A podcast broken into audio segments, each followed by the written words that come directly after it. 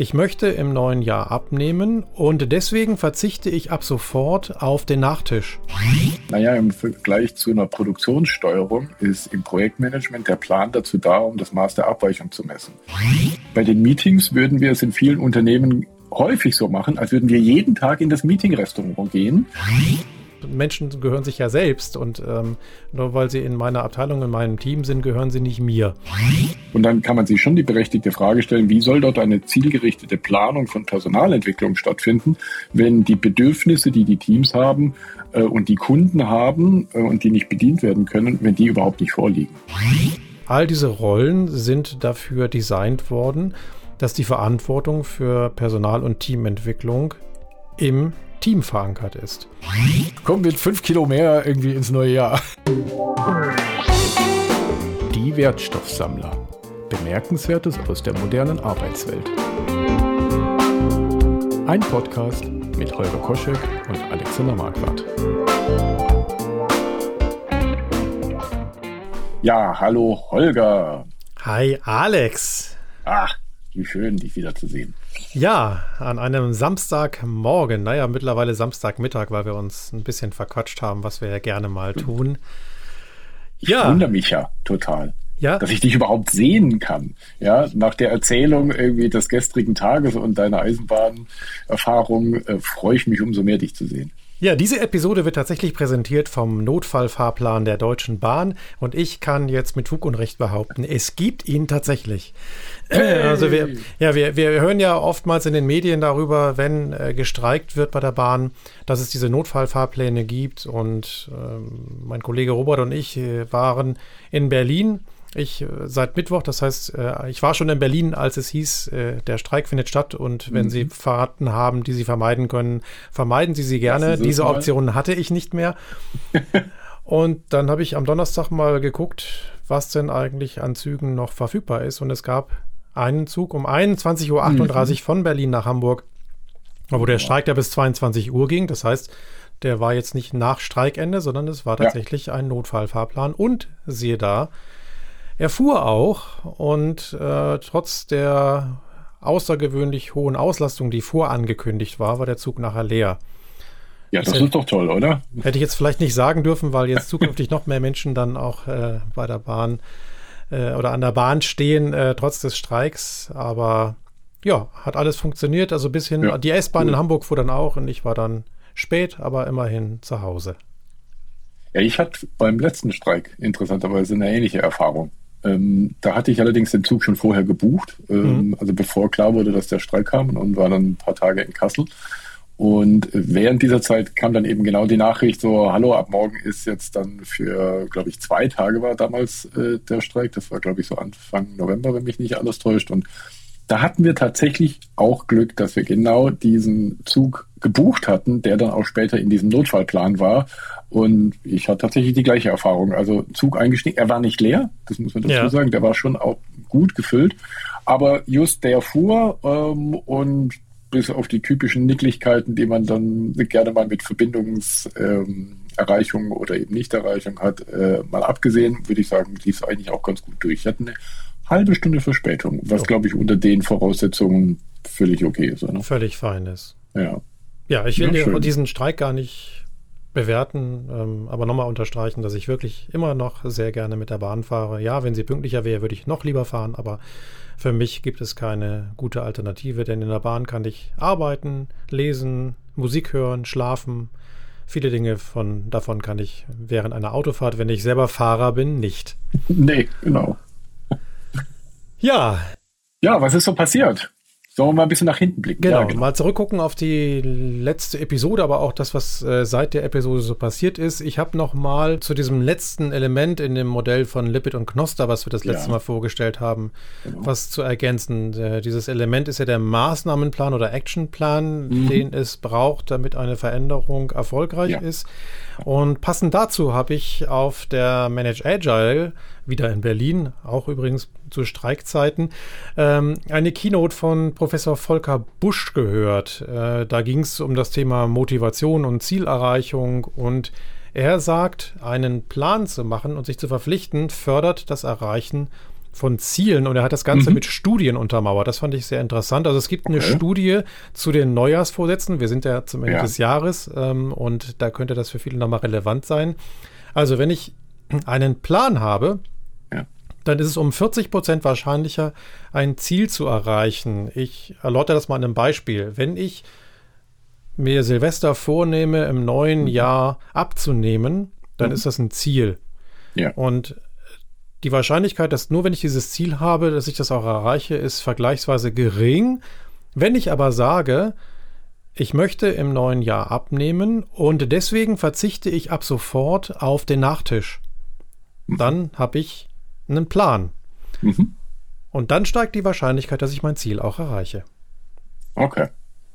Es ist ja in der Wahrnehmung, gerade bei dem, beim dem Beispiel mit den Neujahrsvorsätzen ähm, ähm, ja immer so, dass man sagt, naja, ich brauche, also die Conclusio ist ja gerne, weil ich es nicht erreiche, dann brauche ich mir ja auch den Plan quasi nicht machen und das nehme ich jetzt hier wahr, ähm, ist ein bisschen eine, eine Abkürzung, eine gedankliche, indem man sagt, ja, natürlich erreiche ich nicht 100 Prozent des Plans, den ich mir vorgenommen habe, äh, aber doch immerhin äh, 40 Prozent wahrscheinlicher, dass ich es erreiche, wenn ich es mache, als wenn ich ihn nicht mache. Also dann die, daraus abzuleiten, naja, dann brauche ich mir gar keinen Vorsatz nehmen und ich brauche keinen äh, Maßnahmenplan, da kamst du ja gerade her mit ja. dem Change.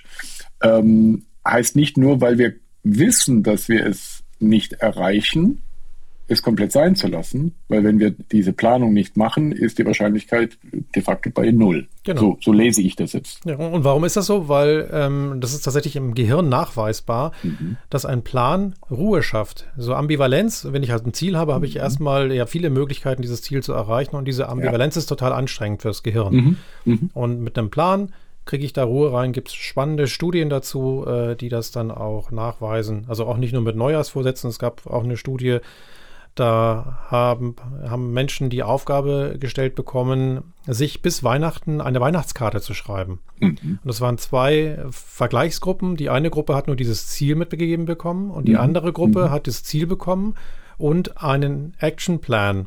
Ja. Also, geh in den Laden, äh, kaufe dir eine Postkarte.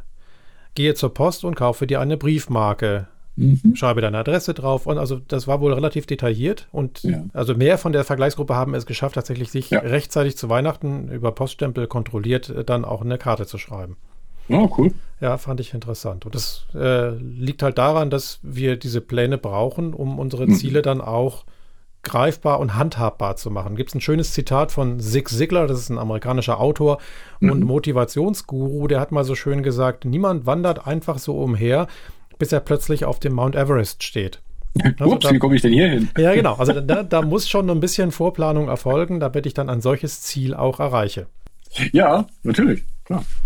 Ja. Und ich, jetzt, wo du das gerade so sagst, ähm, triggert es viele Dinge, die wir ja auch äh, im konkreten äh, Doing oder bei Methoden um das konkrete Doing ja auch wieder beobachten. Also das könnte das ähm, durchaus begründen. Also ich denke an sowas wie Getting Things Done. Mhm. Ist ja letztlich auch nichts anderes als im Grunde genommen ein Plan machen. Genau. Oder äh, ich habe ein Personal Kanban Board. Ist ja auch nichts anderes als sich einen Plan machen. Man würde das jetzt vielleicht jetzt als Kanbanist nicht so Was? bezeichnen, aber letztlich, aber letztlich ist es ja nichts, also gedanklich jetzt gesehen, und darauf will er ja, glaube ich, hinaus, ist es gedanklich ja einen Plan machen. Ne? Ich mache mir eine Übersicht, welche Dinge möchte ich machen heute äh, und pflanze mir die irgendwie priorisiert irgendwie auf ein Board und kann die dann, das ist ja auch nichts anderes als einen Plan machen.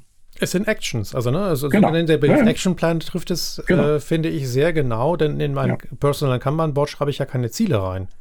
Genau. Die Ziele kann genau. ich mir auf ein Zieleboard schreiben, wenn ich das möchte, mhm. aber ne, was halt Professor Volker Busch sagt, ist, wenn sie erreicht werden sollen, ist es schlau, sich da noch einen Plan zu machen. Ja. Ja, schön. Das müssen wir Agilisten erstmal lernen und äh, akzeptieren. Ja, ja, das stimmt. Ja, ich finde Planen ja auch per se nicht schlecht. Nee, genau. das, das, letzte zu dem Wort Plan, ich kann mich auch sehr gut erinnern, aus, in meiner klassischen Projektmanager-Ausbildung, ne, als ich noch auf der dunklen Seite der Macht war, ähm, da gab es auch den, den Satz eines Trainers, äh, der gesagt hat, naja, im Vergleich zu einer Produktionssteuerung ist im Projektmanagement der Plan dazu da, um das Maß der Abweichung zu messen. Ah Das heißt, äh, und es wird ja häufig unterstellt, auch gerade so in modernen äh, Umfeldern oder auch bei Agilisten irgendwie, dass das Plan ja per se irgendwie schlecht ist und dass das äh, klassische Management ja wirklich nur plant, um den Plan einzuhalten. Und das wurde mir damals gesagt, dass es darum tatsächlich nicht primär geht. Natürlich schon mit dem Ziel, ich möchte den Plan irgendwie erreichen, aber ich habe ein Werkzeug, um das Maß der Abweichung zu messen und dann zu adaptieren. Und dann sind wir ja schon gar nicht so weit weg von äh, Gedanken, die wir aus dem Agilen wie Inspect and Adapt und Kaizen und so weiter kennen. Wieder ein schönes Beispiel dafür, dass manche Werkzeuge gar nicht mal so verkehrt sind, nur die Art und Weise, mhm. wie wir sie nutzen, ist vielleicht ja. nicht sonderlich zielgerichtet. Das stimmt. Ich war ja in der Zwischenzeit auch noch bei einer Konferenz, bei der Team-Up-Konferenz. Ja. Und hatte dort die Möglichkeit, äh, selber einen Vortrag zu halten über Self-Designing Team-Workshops ähm, und vor allem mit dem Fokus, äh, die ganze Konferenz ging ja um die Arbeit in verteilten Teams, in distributed Teams, äh, in der virtuellen Zeit, mhm. also wo man viel Zeit nicht mehr äh, vor Ort verbringt, sondern eben äh, im Homeoffice ähm, das war also der, das ganze äh, Setting der, der Konferenz. Und auch die Konferenz selber hat online stattgefunden. Und so hatte ich ähm, ein paar Beispiele aus einer Erfahrung für Self-Designing Team-Workshops geben können, die wir dann auch tatsächlich mit so Visualisierungswerkzeugen wie äh, Miro, Mural und ähnlichen Dingen mhm. äh, gemacht haben. Also wie ist dieser Transport ähm, passiert?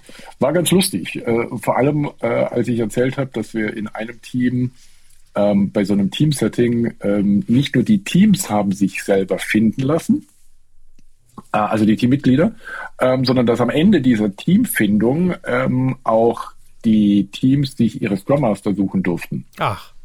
Ja.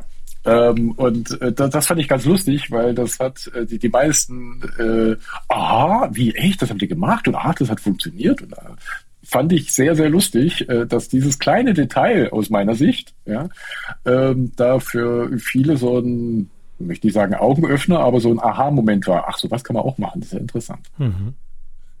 das fand ich lustig. Ja, ist spannend. Also das passt ganz gut zu einer Diskussion, die ich auf der Manage Agile geführt habe. Ich habe ja da äh, mit Andrea Grass gemeinsam mal die Rolle des Agile Coach näher betrachtet und ja. wir haben dann nach dem Vortrag auch noch ein paar Diskussionen geführt und da war eine Teilnehmerin, die uns fragte, naja, was macht denn so ein Agile Coach konkret? Und dann haben wir gesagt, ja, mhm. es gibt halt eine große Rollenvielfalt und auch verschiedene Arbeitskontexte, in denen die arbeiten. Und ja. bei denen im Unternehmen war das halt so, wie ich das auch bei anderen Unternehmen kenne, dass Agile Coaches eine 1 zu 1 Zuordnung zu den Teams hatten. Ah, okay. Ja. Und dann habe ich gesagt, ja, das ist erstmal okay, aber was man nicht vergessen darf, dass diese Agile Coaches ja auch unterschiedliche Arbeitsschwerpunkte und Präferenzen haben. Ne, da gibt es vielleicht welche, die sind sehr gut in der Moderation von mhm. Terminen, auch wirklich von ja. der Vorbereitung bis zur Nachbereitung, also das mal auch methodisch sauber aufzuziehen. Andere haben vielleicht einen Schwerpunkt im Konfliktmanagement mhm. und habe dann empfohlen, diese Skills auch mal irgendwo sichtbar zu machen und ja. dann auch situativ von dieser 1 zu 1 Zuordnung abzuweichen. Also wenn ich als Agile Coach in einem Team oder in meinem Team, wenn wir so wollen, bin mhm. und stelle fest, jetzt ist aber eine, eine Kompetenz gefragt, wo, wo die Präferenz nicht bei mir liegt, sondern eher bei meinen Kolleginnen und Kollegen, dass ich die dann situativ dazu hole. Und das war auch so ein. Ah, schön, ja. Äh, mhm. Äh, ne, irgendwie keine große Sache, aber wohl total augenöffnend in dem Moment. Ah, Mensch, das ist ja cool, ja, stimmt. Also auch sich dieses T-Shape-Model innerhalb der Community der Agile Coaches zunutze zu machen und zu genau. sagen, so, ähm, ja. ich, ich muss auch nicht in allem irgendwie ein tiefes Wissen haben, aber ich weiß, eine ja. Kollegin oder ein Kollege äh, kann mir da total toll unter die Arme helfen, weil sie oder er da total gut aufgestellt ist. Ja, und es ist ja, ja, oft so, dass wir aufgrund von solchen Zuschreibungen mhm. ein Agile Coach bedient genau ein oder zwei Teams, ja, gar nicht ja, mehr auf die Idee kommen, so zu denken. Also wir mhm. schränken uns in unseren Möglichkeiten als Agile Coach Community in so einer Organisation selber ein. Mhm. Ja, stimmt. Ja. Sehr schön. Genau, ansonsten waren noch sehr wertgeschätzte äh, Kollegen von mir, der Bernd Jussen, die Birgit Schumacher und die Gesine Engelage Meyer, ähm, Kollegen, die ich gehört habe, Äh, jetzt muss man dazu sagen, an dem Tag hatte ich zwar meinen Talk gehalten, aber äh, kurz danach ähm, doch gekränkelt. Das ging so weit hin, äh, dass ich mich dann bei Gesines Vortrag, weil ich den äh, auch hören wollte, ähm, also Berns hatte ich dann auch noch gehört und mhm. da ich der Zweite im Bunde war, den von der Birgit natürlich auch, äh, mich dann tatsächlich in die Wanne gelegt habe, weil ich so platt war und ähm, fand es aber total spannend und habe das dann auf den Kopfhörer irgendwie gelegt und äh, bin danach aber tatsächlich auch sofort in die Falle und bin eingepinnt. Deswegen habe ich Henning Emrichs Vortrag äh, leider nicht hören können. Ähm, und äh, die anderen fand ich sehr, sehr spannend es war eine ähnliche Beobachtung wie die, die ich in meinem Vortrag hatte. Es war natürlich der Fokus auf, wie können wir Themen in der Teambildung auch im Online-Kontext äh, stattfinden. Und unsere Vorträge waren viele, bei, für Henning kann ich jetzt nicht sprechen, weil ich ihn nicht gehört habe, aber bei den anderen waren es natürlich Themen, die wir in einem, in einem äh, On-Site-Kontext mhm. Erfahrung gemacht haben, wie transportieren wir das dorthin. Das war ja bei mir im Prinzip auch so. Ne? Und ähm, Lustig fand ich bei äh, Gesines äh, Vortrag, sie hat es von ähm, Meetingkultur. Mhm wie man effektivere Meetings gestalten kann. Und sie hat ein schönes Bild gebracht, irgendwie von dem Meeting-Restaurant, äh, weil sie gesagt hat, naja, es, sie vergleicht das so ein bisschen wie so mit Essen gehen. Irgendwie und wir haben unterschiedlichen Habitus beim Essen. Das kann auch mal irgendwie die Frittenranch sein, aber es ist auch mal wirklich das, das gute Restaurant, in das wir gehen. Und bei den Meetings würden wir es in vielen Unternehmen häufig so machen, als würden wir jeden Tag in das Meeting-Restaurant gehen und quasi die Möglichkeiten, die wir in Meetings haben, für, für jede Tätigkeit der Arbeit nutzen. Und das würde ah. Ihrer Meinung nach auch dazu führen, dass Meetings so ungern oder so schlecht äh, rezensiert werden, weil man sie eigentlich immer benutzt, um irgendeine Klärung zu machen. Und Sie hatten ein paar schöne Impulse gebracht, die zwischen dem verteilten Arbeiten, also gerade so am Rechner oder vor Ort, aber vor allem eine andere Dimension nochmal reingebracht hat. Naja, viele Dinge, die wir in der Arbeit machen, versuchen wir in Meetings zu klären. Mhm. Aber viel, wir haben die Dimension der Zeit, also der Asynchronität in der Organisation von Arbeit noch gar nicht mit betrachtet. Also, dass wir nicht alle Dinge zum gleichen Zeitpunkt an einem Ort oder in einem äh, Teams Zoom-Meeting machen müssen, sondern dass wir auch viele Dinge Offsite machen könnten, die häufig in Meetings gemacht werden und wir dazu die Kraft, die wir haben, alle in einem Raum zu sein, häufig für Dinge nutzen, äh, wofür wir die anderen quasi gar nicht brauchen. Also was weiß ich, ein Status-Update. Da könnte ja. man auch sagen, jeder schreibt irgendwie in einem Chat oder in einer PowerPoint, in einer Confluence-Seite kurz den Status seiner Aktivitäten Dazu brauche ich letztlich nicht das Meeting, um zu sagen, oh, heute habe ich das gemacht, morgen mache ich das und, und, und jetzt haben wir 20 Prozent von denen erreicht und so weiter und so fort. Das sind Dinge, für die Ihrer Meinung nach ein Meeting nicht unbedingt sinnstiftend wären. Und das würde dazu führen, dass wir weniger Meetings hätten, dafür aber die Meetings, die wir nutzen wollen, genau diese Kraft nutzen, die wir brauchen, um vielleicht einen kreativen Prozess in Gang zu setzen, weil wir da irgendwie alle beieinander sein wollen, mhm. sei es jetzt physisch oder eben äh, in der Online-Welt. Und das fand ich einen schönen Impuls und hat mir den, den, die, die Augen noch mal ein bisschen geöffnet, so auf jeden Termin, ich nenne es jetzt mal vielleicht nicht Meeting, den ich irgendwie durchführe mit Kunden, mit, ähm, mit Kollegen, ob ich den so nutze, dass das Zusammenkommen der Menschen hier gerade benötigt wird oder nicht. Das ist spannend, weil ich wirklich gestern gerade ähm, eine Schulung zu dem Thema gegeben habe. Äh, ne? Meetings moderieren und äh, mhm. äh, tatsächlich auch zielgerichtet moderieren. Ja. Und wir haben dann den Teilnehmenden die Aufgabe gestellt, sich mal ein Meeting zu überlegen und eine Agenda mhm. aufzubauen. Ja. Und die haben halt Meetings aus ihrem beruflichen Alltag genommen, auch so mhm. Regeltermine, ne? so mhm. Teamleitungsrunden oder mhm. sowas. Ja. Und die eine Gruppe ist genau an den Punkt gekommen, wo sie gesagt haben, ey, dieser Termin ist gefühlt immer zu kurz und ja. wir haben viel zu wenig Zeit für den Austausch. Und warum ist das so? Mhm. Weil wir sehr viel Zeit mit ähm, der Informationsübermittlung verbringen. Also da gab es aus irgendeiner anderen Runde irgendwelche Infos und die will ich jetzt hier kundtun. Ja. Und dann meinten sie, kamen sie selber darauf, das ist ja totaler Quatsch, das in diesem Meeting zu machen. Warum verschicken wir mhm. das nicht im Vorfeld oder mit der genau. Einladung genau. zu dem Meeting? Genau. Und dann können wir ja. in dem Meeting selber noch darüber sprechen, ob es noch Fragen dazu gibt äh, oder ob äh, dann noch neue Impulse dazu kommen. Also es trifft genau das, was äh, die Gesine offensichtlich da vorgeschlagen hat. Ja. Schön. was ich, also ich habe danach so ein bisschen bei, bei dem Kunden, wo ich gerade bin, ähm, dann so ein bisschen auf diese Termine natürlich geachtet, irgendwie, mhm. was passiert. Also jetzt eher so auf der Beobachterebene. Jetzt nicht irgendwie, dass ich da jetzt schon Dinge geändert habe, aber um mir selber mal ein bisschen transparent zu machen, stimmt das? Ja, äh, was, was sie gesagt hat, nicht, weil ich ihr nicht glaube, sondern ja. ich wollte es einfach in meiner Realität auch mal verproben irgendwie und zu, zumindest überprüfen. Und ähm, wir sind in einem, in einem Kontext, da ging es auch um einen Workshop, äh, auch an einen Punkt gekommen, da kam dann ein Zitat, das fand ich sehr, sehr interessant. Ähm, nicht, weil ich das angesprochen hätte aufgrund des Vortrags, sondern es kam jemand frei weg auf diesen Punkt, naja, äh, es ist in diesem Termin XYZ passiert.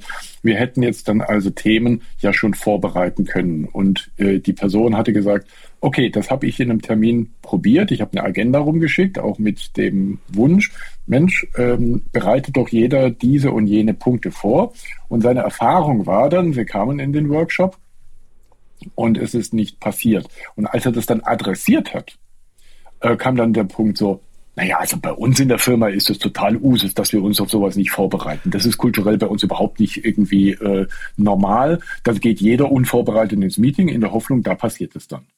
Und das fand ich dann interessant. Aber genau an dem Punkt sind wir gestern auch vorbeigekommen. Da ist es nämlich ja. auch so gewesen, dass Leute gesagt ja. haben, ja, aber das funktioniert bei uns nicht. Und ja. dann haben wir darüber diskutiert und die Idee war zu sagen, ja, wir können das nicht auf jetzt, von jetzt auf gleich umsetzen, sondern ja. wir können sagen, ab dem 01.01.2024 erwarten wir, dass ihr euch auf die Meetings so vorbereitet, wie es in der Einladung zum Meeting beschrieben ist. Weil dort noch nicht mal die Einladungen zu den Meetings oft gelesen werden. Und genau.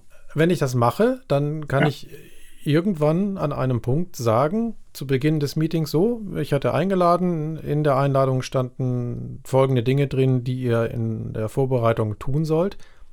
Wer hat das nicht getan? Und sobald mhm. auch nur eine Hand hochgeht, wird das Meeting abgebrochen und vertagt. Das ist natürlich schon eine sehr strikte äh, Auslegung. Einer, einer. Aber gut, die Frage, habe ich mir die Autorität, das zu tun, ja auch vielleicht vorher geholt? Ich meine, man könnte ja vorher die Frage stellen, hallo, genau. wir haben Folgendes vor mit folgendem Ziel. Deswegen wollen wir, dass sich jeder vorbereitet, auch ich. Ähm, was machen wir in der Situation, wenn das nicht passiert? Und angenommen, du bekommst die Autorität als Facilitator, dann zu sagen, gut, wir werden es abfragen. Ähm, und wenn es für euch in Ordnung ist, werden wir dann den Termin abbrechen, äh, sobald eine Person, also wenn du dann dieses Go hast im Vorhinein, dann kommt es natürlich auch nicht mehr so äh, repressiv rüber, wie das wie es bei mir jetzt gerade genau. Also man kann das natürlich vorankündigen. Henning Emrich, ja, genau. den du ja leider nicht gehört hast, der ja. jetzt ähm, ein Tool ins Felde führen, was ja. er zu seiner Zeit als COO in einem Remote Native Unternehmen eingeführt hat. Und äh, da habe ich, glaube ich, schon mal von erzählt. Das ist ein Tool, wo du auch Meetings planen kannst. Erstmal waren die deutlich kürzer. Also wir hatten da mhm. Meetinglängen von 20, maximal 40 Minuten. Also 40 war wirklich die Ausnahme, es war eher 20 und kürzer. Ja. Und Du hast gesagt, das ist das Thema, das ist äh, die Einladung und äh, das ist die Zeit, die ich brauche und ich brauche folgende Teilnehmende unbedingt und andere optional. Und ja. dann hat dieses Tool dir Zeitblöcke rausgesucht, die für alle passten. Also Voraussetzung. Wie Calendly, aber für mehrere Personen. Genau, Voraussetzung ja, ja. war, dass mhm. du halt ähm, am Tag, also wir hatten dort zweimal am Tag so einen Zeitblock von, glaube ich, einer Stunde sogar nur mhm. äh, in dem das Tool dann gesucht hat. Also diese ja. Zeit durfte nicht äh, über andere, also klassische Kalender-Tools dann verplant werden. Ja. Und dieses Tool hatte die, Option, die, die Funktion, dass du dort auch einstellen konntest, äh, Dinge, die vorher getan werden müssen. Also ein Dokument ranhängen, was gelesen mhm. werden musste. Ja.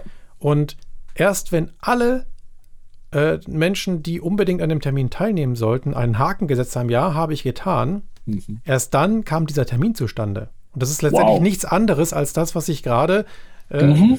geschildert habe, nur eben automatisiert. Genau. Und wie wir das ja auch bei der berühmten Uhr des Timeboxings ja auch immer wieder beobachten, sobald es natürlich ein System oder ein Gerät macht, ist es abgekoppelt von dir als Person, genau. der dich daran erinnert. Wenn, ja. wenn ich mit der Uhr dastehe und sage, jetzt ist eine Minute vorbei, jetzt müssen wir ein bisschen aufhören mit Reden, ähm, dann gucken dich alle an und halten dich äh, für eine sehr repressive Person. äh, je nachdem, wie man das auch verbal rüberbekommt. Wenn allerdings die Uhr steht und piep, piep, piep macht, dann musst du gar nicht sagen, es passiert nee. genau das Gleiche, aber du bist vollkommen losgekoppelt von der, ja. von der Diskussion. Bist nicht, ja. bist nicht der Meeting-Diktator. Nee, genau. ja, es war äh, spannende, spannende Konferenz. Ja. ja. Und ja, leider konnte ich den Henning da nicht hören und auch in der anschließenden äh, Podiumsdiskussion äh, nicht teilnehmen. Aber gut, dann war die Entscheidung, mich zurückzuziehen, definitiv die, die beste, weil äh, am Tag danach war ich dann wieder fit. Und das ist auch was wert. Ja, ja. Also man muss halt manchmal auch auf seinen Körper hören. Das auf jeden Fall. Wichtiger. Nicht nur ja. manchmal. Genau. Genau, mit, mit Körpern hatten wir in einer anderen Veranstaltung noch was zu tun, nämlich letzte Woche, nee, mittlerweile, doch, letzte Woche, Entschuldigung, jetzt kriege ich schon die, die Termine durcheinander. Letzte Woche am Donnerstag ähm, hatten wir den Jakob Kromi in der Agile Palatinate Community. Da waren wir bei der Firma Cardex in Rülsheim. Äh, das ist nördlich von Karlsruhe für die, die nicht sofort wissen, wo Rülsheim ist. Ja, ich hätte es jetzt auch nicht gewusst. ähm, genau, der hat uns in die 3D-Welten äh, eingeführt und das war ein richtig spannendes Thema. Ähm, es hat, ist eine Gamifizierung, ähm, aber vor allem der Gestalt, ähm, dass man anhand von deswegen 3D-Welten, es, es, es hilft einem einen gesamtheitlichen Blick in einer Gruppe auf einen komplexen Sachverhalt zu visualisieren mhm. und wie diese ganzen Visualisierungs- und Gamifizierungsthematiken äh, und Methoden ja sind, sie sollen ja Diskussion und gegenseitiges gegenseitige Kommunikation ja da äh, ermöglichen. Also über das, was ich hier spiele, ja. tue, modelliere, kommuniziere ich über den Sachverhalt, der meistens jetzt nicht so einfach ist. Also mhm. wir hatten jetzt dann diesen Punkt, äh, wie kommen wir von Unternehmen, in denen agile Inseln existieren, zu einer holistischen, agilen Organisation was ja in vielen Organisationen auch immer mal so ein Thema ist. Und haben uns das jetzt einfach mal so geschnappt. Das war ein großes als, Thema. Als äh, mal ein großes Thema, genau. Und ähm, haben da zwei Stunden modelliert. Und äh, was ich schön fand, ähm, also wir sind jetzt nicht zu einem elaborierten Ergebnis gekommen, ähm, also zu Aspekten natürlich, aber jetzt nicht zu der der Lösung. Ähm, aber es ging ja auch mehr darum, die Metrik dieser, dieser, dieser 3D-Welten ja anhand dieses Beispielthemas zu, zu ermitteln. Und was ich sehr schön fand, es hat sehr viele Elemente, die du auch aus anderen Facilitation-Ideen quasi rausnimmst. Also du hast sowas wie Brain Writing am Anfang, wo jeder für sich erstmal in sich geht. Das kennen wir ja auch bei manchen Methodiken aus dem Liberating Structures ja. Welt. Du vergemeinschaftsst es, also ein bisschen wie so ein One-to-For-All äh, mhm. Element ist quasi mit drin. Dann visualisierst du das auf einer Landkarte, wo du dann auch Abhängigkeiten von Themen und Themenkomplexen abbilden kannst. Und dann ist das Thema der Priorisierung, äh, dass du dann quasi wie bei so einem Lego-Spiel in die Höhe baust. Ah, okay. So, ne? Und ähm, dann gehen eben Diskussionen los. Naja, angenommen, äh, hier würde jetzt der Wasserspiegel steigen in dieser Situation. Dann bleiben jetzt nur noch die Sachen übrig, die ganz hoch priorisiert würden. Das würde aber heißen, dass alle anderen nicht gemacht werden. So, ne? Und, äh, und dann, okay, angenommen, ihr könntet von euren Bausteinen Sachen noch irgendwie höher priorisieren, damit sie über die Wasseroberfläche kommen. Ähm, was würdet ihr dann machen? Und dann ging Diskussion los, kontrovers. Der eine sagt, ja, das und ach Quatsch, das interessiert doch kein Mensch. Ne?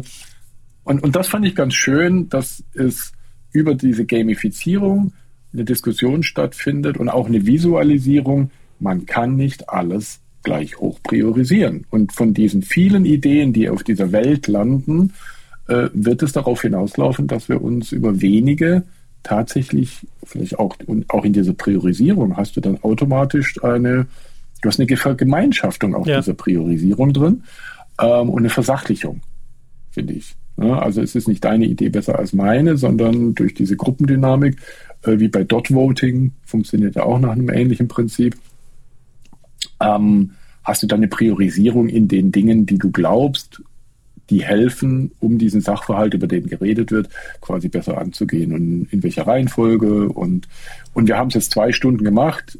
Jakob hat gesagt, naja, also je nachdem, wie viel Musik kulturell in so einem Thema gerade drinsteckt bei den Beteiligten, die da um den Tisch rumstehen, ähm, sind vier Stunden durchaus ein sehr typischer Umfang, um da wirklich mal zu, zu sinnvollen Ergebnissen zu kommen. Das wir, haben, wir haben zwei Stunden ja. jetzt da gearbeitet. Äh, deswegen sage ich, wir sind zu keinem wirklich abschließenden Ergebnis gekommen. Und es, was mir ja auch wieder klar wurde, es ist das Ergebnis der Menschen, die da beteiligt sind. Und es ist keine objektive Wahrheit, sondern es ist die Wahrheit, die für die Menschen, die in der Diskussion drin sind, eine stimmige ist.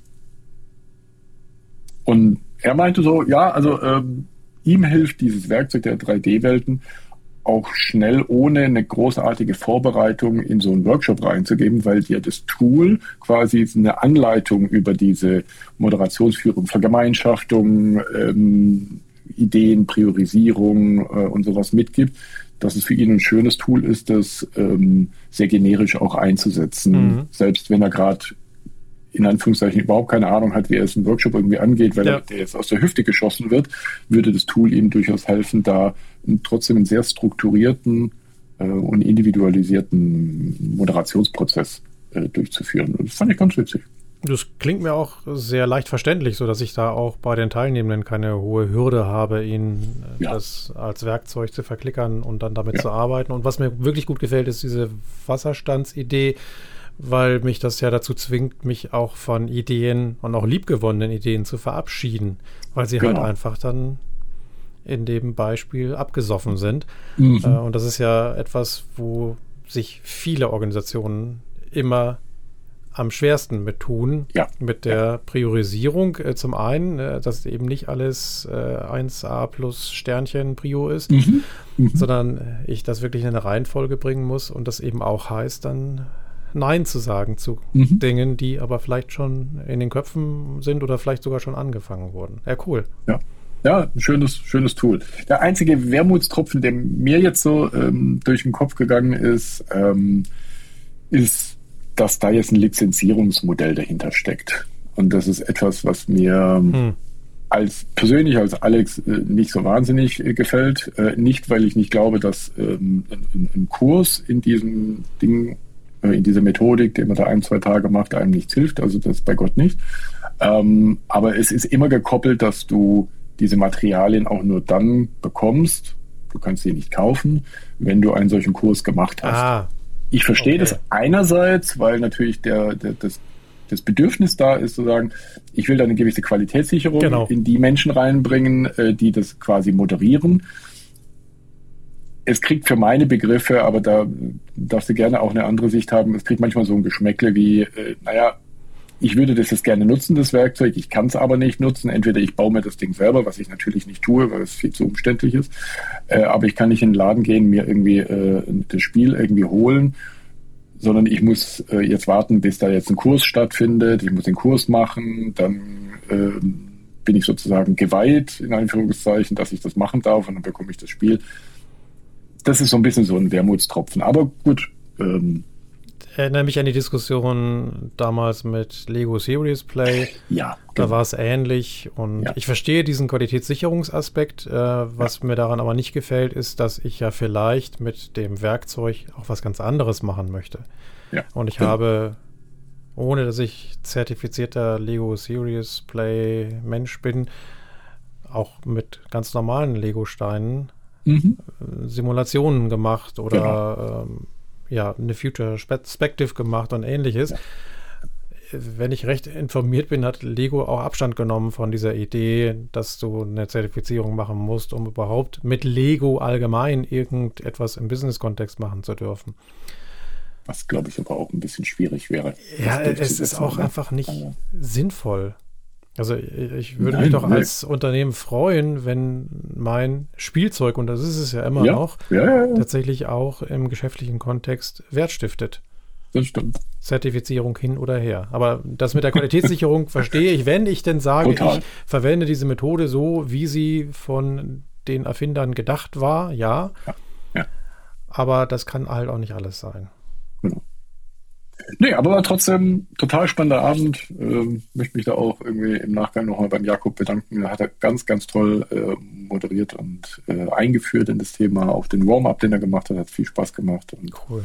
Ja, war ein, war ein erfolgreicher, erfolgreicher Abend. Klingt so und kurzweilig obendrein. Ja, total. So, dann haben wir ein, ein konkretes Thema auch, an dem wir heute arbeiten wollen. Ja, du hattest mal ein wirklich cooles Thema in den Ring geworfen. Nämlich Personalentwicklung in neuen Arbeitswelten. Genau. Und auch da komme ich ab und zu vorbei. Und ja. das jetzt mal etwas strukturierter zu betrachten, mhm. gefällt mir gut. Wir können ja mal einfach einsteigen mit äh, ja. Begrifflichkeiten. Ne? Ähm, wenn wir an Personalentwicklung denken, dann sind wir oftmals äh, sofort beim Begriff HR oder Human ja. Aber es ist lustig, weil du das jetzt gerade sagst, weil du, du benutzt es Personalentwicklung, den deutschen Begriff, und wir sind sehr schnell, wenn wir dann über eine Abteilung zum Beispiel reden, äh, nennen wir sie ganz häufig HR oder Human ja. Resources. Und dass der deutsche Begriff Personal oder Personalentwicklung oder Personalabteilung heißt und im Englischen der Begriff der Ressourcen damit drin steckt. Zumindest interpretieren wir das in Deutschland so, ne? Also genau, und, und genau. wir verwenden das ja auch so. Also ich kenne mhm. viele Organisationen, ja. in denen ich oder in denen nicht ich, sondern in denen die Menschen dort ähm, über ihre Kolleginnen und Kollegen als Ressourcen reden. Ja, ja und dann haben wir jetzt genau. so ein genau. Projekt und da brauchen wir noch mehr Ressourcen. Genau. oder wir haben ein Ressourcenproblem. Ja, großes, gro großes Statement. Wir haben ein Ressourcenproblem. Jetzt sind dann auch gleich die Menschen das Problem. Ne? Das ist ja. Äh, genau das folgt ja als Konnotation sofort auf dem Fuß. Ja.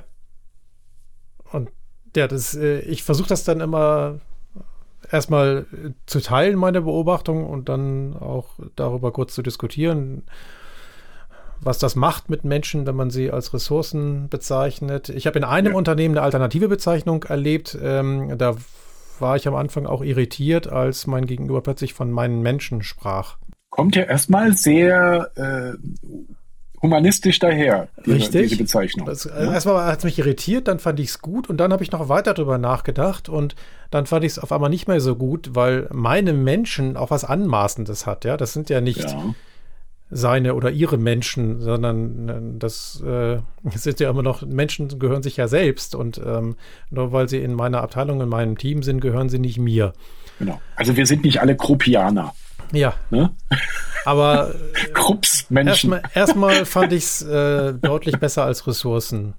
Und äh, mittlerweile ja. gibt es ja auch in vielen Organisationen einen Wandel in dieser Abteilungsbezeichnung. Die heißt mhm. vielfach nicht mehr Human Resources, sondern ja. ganz viel höre ich People and Culture. Das ist so ja. der neue mhm. Name, der über den Personalabteilungen, wie wir sie klassischerweise mhm. bezeichnen würden, steht. Und auch da habe ich ein Störgefühl, weil mhm. ich denke, warum kümmert sich genau eine Abteilung um die Unternehmenskultur? Ja. Also, ne, warum, warum, haben die ja, Culture ja. in ihrem Namen stehen und andere nicht? Ähm, warum gibt es nicht Strategy und Culture? Und ja. Ich meine, das könnte ja aber auch, wenn man das noch ein bisschen überspitzt formuliert, eine provokante These sein. Äh, braucht man überhaupt eine Personalabteilung? Ja. Die braucht man doch gar nicht. Also, jetzt mal einfach so mal als Block reingehauen. Gute Frage, gute These. äh, ja, was machen die eigentlich? Klassisch. Ja. Also, ne, also, wo kommt das Ganze her? Äh, haben wir ja mal Wikipedia gefragt, äh, was denn eigentlich die verschiedenen Aspekte sind, die in solchen Abteilungen üblicherweise dann gesteuert oder produziert oder äh, zumindest gefördert werden. Personalführung ist das erste, ja. ja. Ist ist die zielorientierte Einbindung der Mitarbeiter und Führungskräfte in die Aufgaben des Unternehmens, sagt zumindest Wikipedia mhm. und Gender dabei nicht, aber dann ist es halt so. Aber da stellt sich doch sofort die Frage, also wenn wir über diese, die, gerade haben wir die, die, die, die strenge These gehabt, irgendwie braucht man diese Abteilung. Und mhm. wenn man jetzt sagt, okay, wenn das ist die Beschreibung wäre, würde eine Personalabteilung oder auch wenn sie People and Culture heißt oder äh, HR, Kümmert die sich um die Personalführung? Nee. Also kann, mhm. kann sie ja nicht. Jetzt dafür hat man in Organisationen eben Führungskräfte, die ja, entweder ja. Äh, aufgrund einer Linie mhm. dann für Menschen äh, verantwortlich sind und auch noch eine Fürsorgepflicht haben. Das ist auch etwas, was ja vielfach untergeht, dass äh, Führungskräfte eine Fürsorgepflicht ihren Mitarbeitenden ja. gegenüber haben. Und dann gibt es natürlich noch laterale Führung ähm, und beides sollte natürlich mhm. ähm, sich dem Zwecke des, äh, des Unternehmens, der Organisation unterordnen. Also es soll mhm. alles darauf hinführen. Und da kann jetzt so eine Personalabteilung sicherlich auch eine Rolle spielen, mhm. indem sie nochmal dafür sorgt, dass, und jetzt sind wir aber beim nächsten Thema, nämlich dass durch geeignete Personalentwicklungsmaßnahmen ja. dieser Zweck des Unternehmens untermauert wird. Da kann ich kurz einen Eigenwerbungsblock kurz einschieben, weil du gerade das Thema Linienführung und laterale Führung gemacht hast. Da haben wir äh, tatsächlich auch schon einen Podcast drüber gemacht. Ich würde den in den Shownotes einfach ja. verlinken für die, äh, die sich mit dem Thema auch nochmal auseinandersetzen wollen. Sehr schön. Ja, ja und dann äh, gibt es ja in vielen Organisationen auch immer noch diese Frage, was ist denn eigentlich die Verantwortung einer Führungskraft? Ist es eher die Personalführung oder mhm. ist es mehr die fachliche Führung? Und in ja.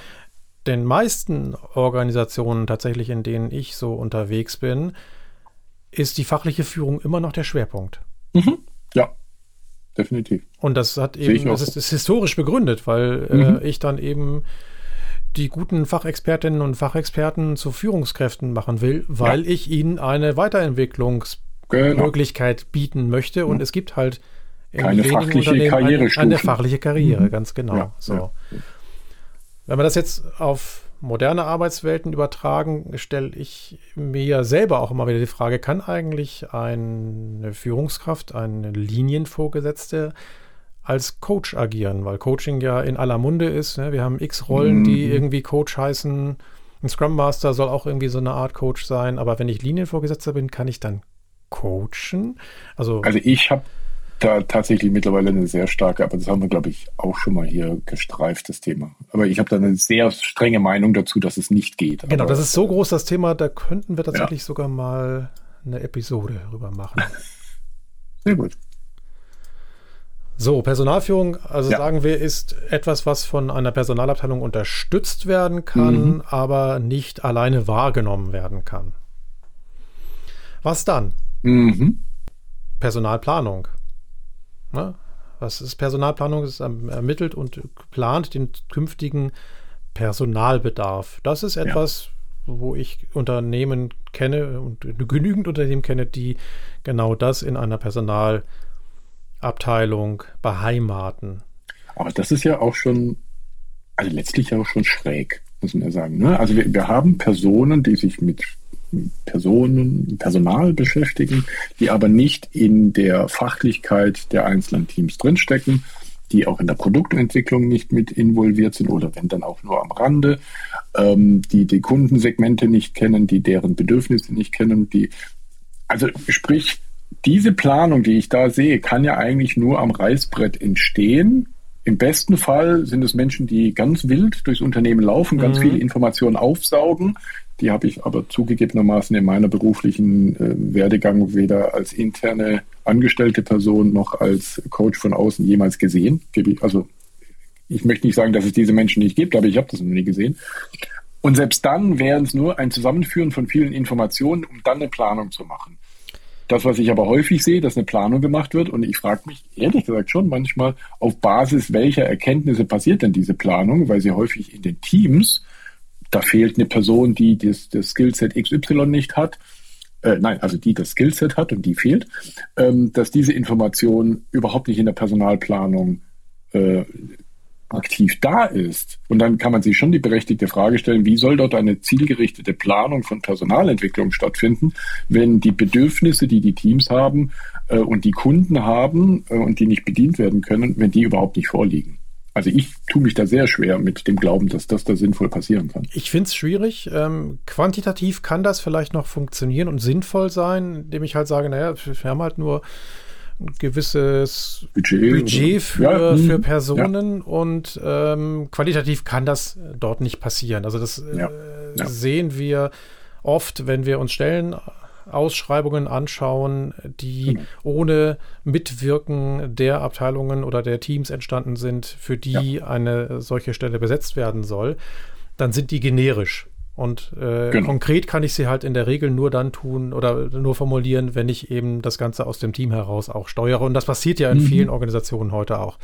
Ja, ja. Wo kann eine Personalabteilung unterstützen, meiner Meinung nach? Äh, bei den ganzen organisatorischen Dingen, die mhm. eben auch mit Personalplanung und äh, Personalbeschaffung verbunden sind. Ne? Also das ja. Schalten von Anzeigen, ähm, ja. das Einladen zu Vorstellungsgesprächen und äh, viele andere Dinge, das Vorabprüfen vielleicht von formalen Kriterien, die erfüllt sein müssen, damit ich überhaupt mhm. etwas mache. Und das andere, ja. was auch tatsächlich aus meiner Sicht hilfreich ist, ist äh, eine zentrale Abteilung zu haben, die sozusagen so einen Pool von Bewerberinnen und Bewerbern verwaltet und wenn das vielleicht für einen Bereich nicht passt, äh, andere darauf aufmerksam zu machen, ja. dass da hier jemand mit einem gewissen Skillset ist.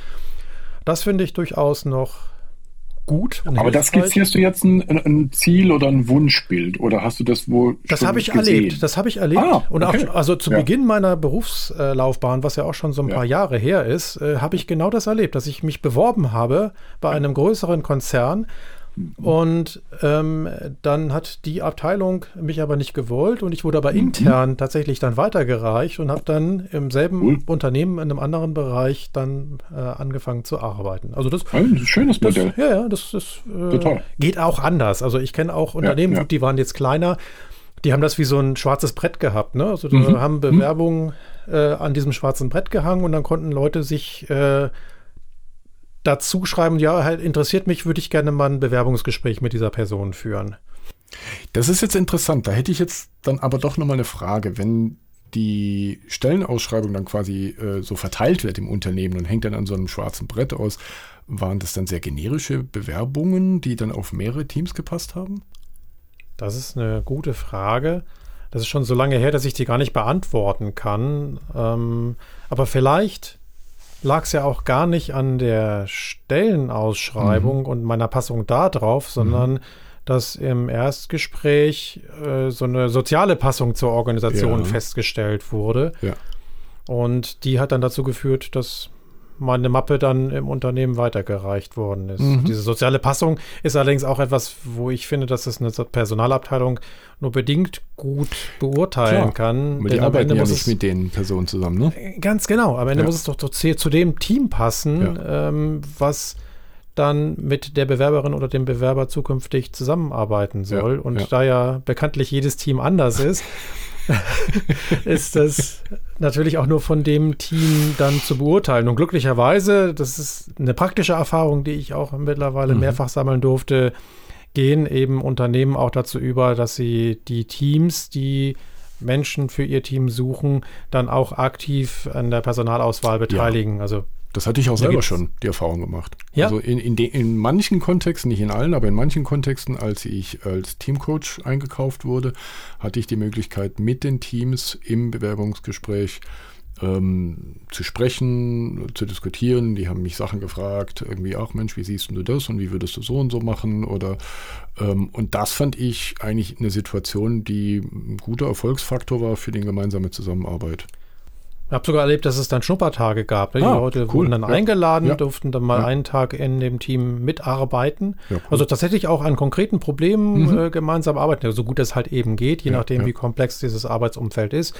Aber zumindest haben sie mal die Arbeitsräume gesehen, die Arbeitsmittel, die mhm. Werkzeuge, mit denen dort gearbeitet wird, haben auch gesehen, wie die Zusammenarbeit im Team funktioniert.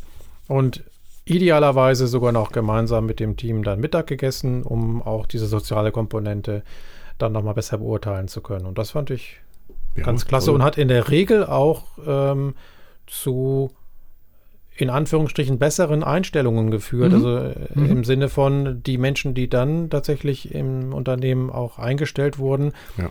die blieben in der Regel länger ne, weil vieles davon schon im Vorfeld abgeklopft war, was genau. ich eben sonst äh, frühestens an meinem ersten Arbeitstag feststelle. Ja. Und vielleicht stelle ich dann fest, es passt aber aus gewissen Gründen gar nicht. Und ein zweiter Aspekt, der mir noch da einfällt, ähm, wäre das Thema Autonomy, eine der drei Faktoren, die ja Daniel Pink äh, auch ja. mit reinpinkt, den sehe ich hier durchaus erfüllt. Also zumindest aus der Perspektive der, der Teammitglieder, die die Autonomie haben zu sagen, ah Mensch, hier sind jetzt drei Kandidaten und wir entscheiden uns äh, für die zweite Kandidatin oder den dritten Kandidat, weil wir glauben, dass das äh, ein toller Match ist führt ja auch zur, zur Sinnhaftigkeit des eigenen Arbeitens, indem ich sagen kann, ich kann das mir so gestalten, dass ich mit den Menschen arbeite, bei denen ich glaube, die bringen mir was für mein Weiterkommen und für unser Produkt. Oder für uns als Team und unsere Produktentwicklung, so wollte ich sagen. Und auch äh, eine gewisse Form des Commitment. Ja. Äh, ich kann halt nachher nicht sagen, naja, was wen die uns da hier vor die Nase, ja, gesetzt, genau. Nase gesetzt ja, haben, das kann ja auch nicht funktionieren. Genau. Ähm, ne, es ist halt selber ausgewählt worden. Genau, genau. Und vielleicht ähm, bin ich dann auch sorgsamer darin, diese neue Person in mein Team gut zu integrieren. Noch vielleicht ein Wort zur Stellenausschreibung, mhm. äh, weil ich das auch vielen Menschen, die mich fragen, wie ich, wie sie eigentlich heute an diesem schwierigen Arbeitsmarkt überhaupt noch Personal gewinnen können, sage. Stellenausschreibungen sind halt nur ein Weg und das ja. ist halt sehr traditioneller Weg, auf den viele aber gar nicht mehr, also auf dem Bewerbermarkt so stark reagieren. Mhm. Ich kann auch Menschen für mein Unternehmen gewinnen, indem ich Kolleginnen und Kollegen, also Mitarbeitende aus dem Unternehmen ja. auf Konferenzen schicke, genau. sie an Meetups teilnehmen lasse, dort über mhm. das Unternehmen berichten lasse, über die Art ja. und Weise, wie im Unternehmen gearbeitet wird, berichten mhm. lasse, Fachvorträge halten lasse oder indem ich einen Blog aufsetze, habe ich tatsächlich auch in einer Beratung, die ich ja mal mit aufgebaut habe, mhm. erfolgreich gemacht, wo wir dann auch über den Blog natürlich eine fachliche Kompetenz vermittelt ja. haben, aber auch äh, gezeigt haben, hier wird eben nicht einfach nur 9 to 5 gearbeitet, sondern ein wesentlicher Aspekt, der bei uns eine Rolle spielt, ist dieses Wissen, was wir haben, auch anderen zur Verfügung zu stellen, sie daran teilhaben ja. zu lassen. Ja. Also auch was an die Community zurückzugeben. Ich habe auch noch ein Beispiel, weil du gerade sagtest, es kommt ja vorwiegend erstmal auch auf die Passung, auf die soziale Passung an. Natürlich die Fachlichkeit ist ein Thema, aber gerade dieses, wie kläre ich das ab? Da habe ich ein wunderschönes Beispiel wirklich aus engstem Umfeld. Ähm, meine Partnerin hat äh, sich beworben auf äh, eine Stelle und wie das gelaufen ist, ist genauso ein Paradebeispiel dafür, weil ihr jetziger Chef ähm, hat bei LinkedIn ein Video gepostet, da saß er im Zug und äh, er ist sehr, sehr viel unterwegs und er braucht eben Unterstützung, äh, um mhm. die Dinge, die er da er viel unterwegs ist und sehr visionär unterwegs ist, eben nicht auf die Straße kriegt, äh, suchte er jemand, äh, der ihn dabei unterstützt, genau diese Dinge hinzubekommen. Also letztlich ein klassischer Projektmanager-Job, würde ich sagen, äh, um die Sachen auf die Straße äh, eben zu bekommen. Und er hat ein Video gemacht und das war so, so sehr anschaulich. Ich meine, er sitzt eh im Zug und labert da so in sein Handyvideo, äh, in sein Handy rein und macht daraus ein Video, schmeißt es auf LinkedIn.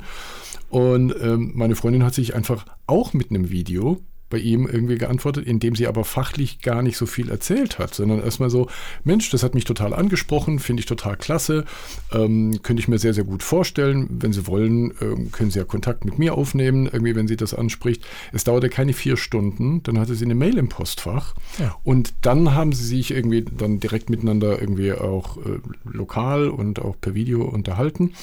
Mm, und natürlich sind auch fachliche Gespräche dann in diesen Folgegesprächen dann gekommen. Aber der eigentliche Schlüssel zum, wie komme ich in den Kontakt mit der Person, war die menschliche Ebene. Also das war nicht die fachliche Ebene, ich habe hier Expertise, da Expertise, da die Erfahrung und so weiter und so fort, sondern war dieses, kann ich mit dem Menschen da etwas anfangen? Und es war ein unheimlich direkter Weg, der auch ganz schnell in diesen Kontakt geführt hat. Das ist aus meiner Sicht ein Paradebeispiel für authentische Kommunikation auf ja. Seite des äh, Chefs, der halt letztendlich ja seine normale Arbeitsrealität offengelegt hat, mhm, äh, genau. wodurch sich Bewerberinnen und Bewerber auch ein gutes Bild davon machen konnten, was auf sie zukommt. Genau. Ja, und auf der anderen Seite eben auch eine zielgruppengerechte Antwort. Mhm. Also wenn das für meinen zukünftigen Chef ein gutes Mittel ist, um zu kommunizieren genau. und ich das genauso mache, äh, dann haben wir da schon mal eine Passung. Ja. Also voll gut. Schön. Und, ja. und so im Nachgang äh, hat sie mir das dann auch ein paar Mal erzählt, sie, sie hat dann eben dort angefangen und wurde bestimmt so die ersten Wochen von ganz unterschiedlichen Menschen aus dem, ähm, aus dem Unternehmen dann irgendwie angesprochen, die ihr dann das erste Mal über den Weg gelaufen sind und fast alle Gespräche gingen so los. Ach, sag mal, bist du die mit dem Video? Ach, toll. war sehr lustig. Sehr schön. Ja. Ja, also so, so kann natürlich dann ein Kontakt auch stattfinden und vor allem, ich glaube, ein Arbeitsumfeld ist ja auch erstmal auch ein sozialer Raum und der wird gerade in solchen Personalbeschaffungsprozessen nicht wirklich abgebildet. Ja, also Personalbeschaffung und Planung äh, können wir ja so konstatieren, da gibt es gute Gründe, das in eine zentrale Personalabteilung ja. zu legen, zumindest Aspekte davon. Ja. Andere Aspekte liegen dann in den Teams und im Idealfall kooperieren die beiden gut miteinander. Ja. Und das führt mich tatsächlich auch zum nächsten Thema Personalentwicklung. Ja. Auch da habe ich die besten Erfahrungen gemacht, wenn man kooperativ unterwegs ist. Mhm. Also klassisch äh, lag die Personalentwicklung ja über Jahre oder Jahrzehnte in Personalabteilungen oder in mhm. Teilen ja. der Personalabteilung, die eben sich genau mit dem Thema auseinandergesetzt haben. Und heute findet das ganz bewusst und äh, Struktur vorgegeben in den Teams statt. Es mhm. gibt ja sogar Rollen, die diese Themen verantworten. Ne? Scrum ja, Master, ja. Agile Coach, Team Coach. All diese Rollen sind dafür designt worden dass die Verantwortung für Personal- und Teamentwicklung im Team verankert ist. Genau. Und meine Erfahrung ähm, aus mehreren Mandaten ist, dass es sehr schlau ist, frühzeitig mit den Menschen aus People and Culture oder HR oder wie auch immer sie heißen, äh, den Kontakt zu suchen, die sich mit der Personalentwicklung beschäftigen. Mhm damit es eben nicht zu so einer Konkurrenzsituation kommt. Genau. Und das habe ich ja. erlebt, wenn ich auf die offen zugegangen bin und gesagt habe, pass auf, hier, wir sind Scrum Master und wir haben halt äh, folgende Verantwortung in unseren Teams und ihr macht ja was ähnliches, mhm. vielleicht äh, mit einem anderen Arbeitskontext und auch einem anderen Schwerpunkt.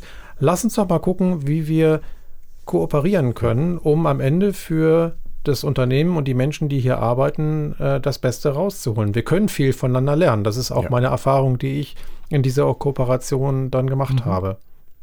Das mit dem Konkurrenzthema, das beobachte ich aber in vielen Firmen, in denen, bleiben wir mal bei dem Beispiel, das du gebracht hast mit Scrum und dem Scrum Masterin oder Scrum Master, ähm, dass die Organisationsstruktur aber immer noch so ist, wir haben eine ausgiebige äh, oder aus gearbeitete Personalabteilung mit, mit mhm. dem Selbstbild, dass sie sich darum kümmert. Wir haben eine Linienkraft, die das auch hat. Und jetzt kommt dann die Idee, ah, jetzt machen wir sowas wie Scrum und wir machen Scrum-Teams, die dann parallel zu diesen existierenden Aufbauorganisationen als Ablauforganisation da ist. Und jetzt kommt dann diese Rolle des Scrum Masters rein oder als Teamcoach, um allgemeiner zu sprechen. Und dann existieren diese konkurrierenden Begehrlichkeiten, wer kümmert sich denn jetzt um genau die Punkte, die wir gerade besprochen haben, jetzt äh, über Frau Meier und Herr Müller äh, in den Teams? Ähm, das spüre ich noch in vielen Organisationen, dass dieser Zwiespalt auch nicht wirklich systemisch aufgelöst ist, sondern dass die nebeneinander her existieren. Und dann heißt du, ja, wieso, was machst du jetzt hier als Teamcoach irgendwie hier mit, mit meinen Mitarbeitern? Das sind doch die aus meiner Linie, die sind doch nur in eurem Projekt irgendwie gerade abgeordnet. Irgendwie, ich bin doch der disziplinarische Verantwortliche. Und ja. also das beobachte ich schon, dass dieser Schritt, ja, wir wollen irgendein agiles Framework einführen, dennoch gerade an diesem Punkt nicht zu Ende gedacht wäre jetzt äh, schon fast eine Unterstellung, aber zumindest nicht bedacht wird. Und das ist die eine Ausprägung, die du gerade geschildert ja. hast, dass ich äh, so eine dreifache Konkurrenzsituation habe. Ja. Die andere Ausprägung, und ich weiß gar nicht, ob die schlimmer ist, äh, auf jeden Fall ist sie nicht schön, ist, dass sich die eine Seite auf die andere verlässt. Ja. Oder es gibt einfach niemanden mehr. Personalentwicklung macht der HR. Ja, ja. Ähm, und ja, nee, das macht ja die Linienvorgesetzte. Ach nee, das macht doch äh, Scrum Master. Und am Ende macht es niemand. Genau. Und ja. dann, dann äh, sind halt da Menschen plötzlich äh, verloren und genau. niemand kümmert sich um deren Entwicklung. Ja. ja. Also darüber reden, äh, Rollenklarheit schaffen. Am Ende geht es genau mhm. darum und zu gucken, wie man das kooperativ gut hinbekommt. Bei einem Kunden von mir haben wir vor einiger Zeit ein Mentorenprogramm ähm, mitentwickelt innerhalb der Teams, wo es um die Personalweiterentwicklung ging, mhm. wo wir gesagt haben, ähm, gibt es Personen innerhalb eurer Teams, von denen ihr als eine Mentorrolle etwas lernen könnt? Und dann kam nach viel Diskussion der Punkt so, ja, es, es, gibt das. Also dann wäre es doch toll, wenn wir jetzt nicht sagen, wir müssen uns jetzt auf eine ehemalige, also da gab es tatsächlich keine Teamleiterrolle mehr oder, oder Linienvorgesetzte mehr. Mhm. Es gab noch die Personalabteilung, die aber dann ein ganz anderes Selbstverständnis hatte, sich um sowas tatsächlich nicht zu kümmern. Also entstand ein Vakuum ähm, für so Personalentwicklung. Und dann haben wir gesagt, gut, lass uns doch den Move machen. Es gibt Menschen hier mit unterschiedlichen Wissensständen und Erfahrungsständen. Können die voneinander profitieren und haben dann äh, gemeinsam ein Mentorenprogramm entwickelt, ähm, dass sich jeder Mitarbeiter Mentoren sucht aus der eigenen Gruppe, es kann aber auch aus einem ganz anderen Produktbereich gewesen sein, und sagen, da kann ich etwas lernen und dort in den kontinuierlichen Austausch geht. Und dort die persönliche Weiterentwicklung stattfindet. Also das mhm. heißt, wir haben das sozusagen in, in die Gruppe getragen, wie man so schön sagt. Also jeder hat gesagt, ah, okay, ähm, die Person, die, von der kann ich ganz viel lernen, die schnappe ich mir als Mentor. Und dann haben die eigentlich äh, Mentorengespräche geführt. Und ähm, wo es dann noch ein bisschen strittig war, war, weil das Thema Personalentwicklung und Vergütung ja auch ganz nah beieinander liegen die ich ehrlich gesagt gar nicht so sinnvoll nah beieinander empfinde. Aber sie kommen sehr, sehr schnell miteinander. Ähm, da war noch ein bisschen so der Pferdefuß in dieser ganzen Geschichte. Also wie kommen denn quasi die Informationen von Mentor und Mentee quasi an die Position, das war dann in dem Fall die Geschäftsleitung, die dann tatsächlich auch über Gehälter und mhm. ähm, finanzielle Weiterentwicklung gesprochen hat. Das war noch so ein bisschen ein Thema, das war noch ein bisschen so unwägbar. Aber um die reine Entwicklung, um die fachliche Entwicklung, war das ein Modell, das richtig gut funktioniert hat.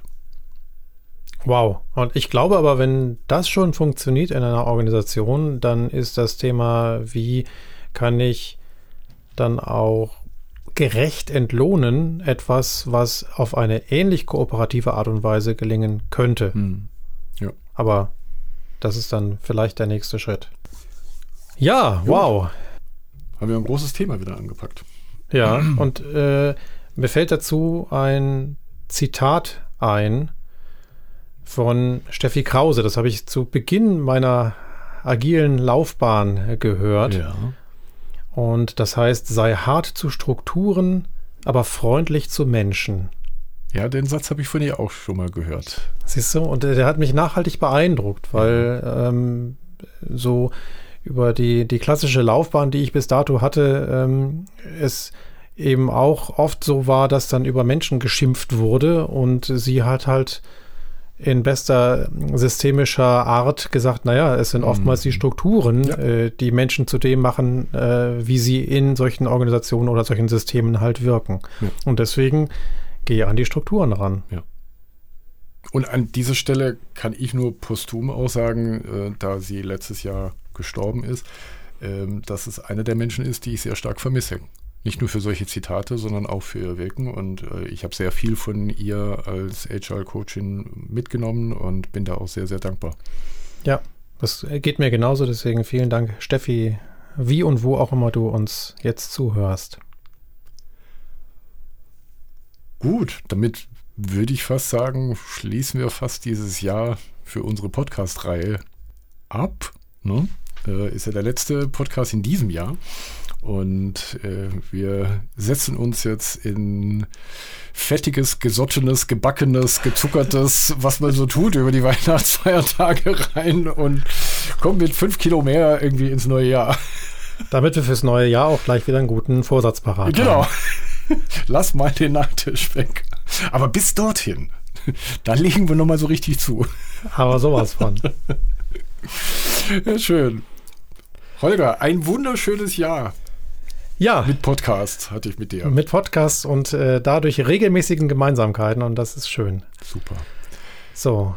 Und allen da draußen vielen Dank fürs Zuhören äh, und ja. äh, dass ihr uns die Treue haltet und uns auch äh, Rückmeldungen gebt, dass euch das was bedeutet, dann bedeutet uns das auch noch mehr, genau. als es das ohnehin schon tut. Super. Wir hören uns im Januar.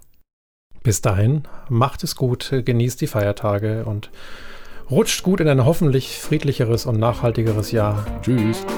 Tschüss.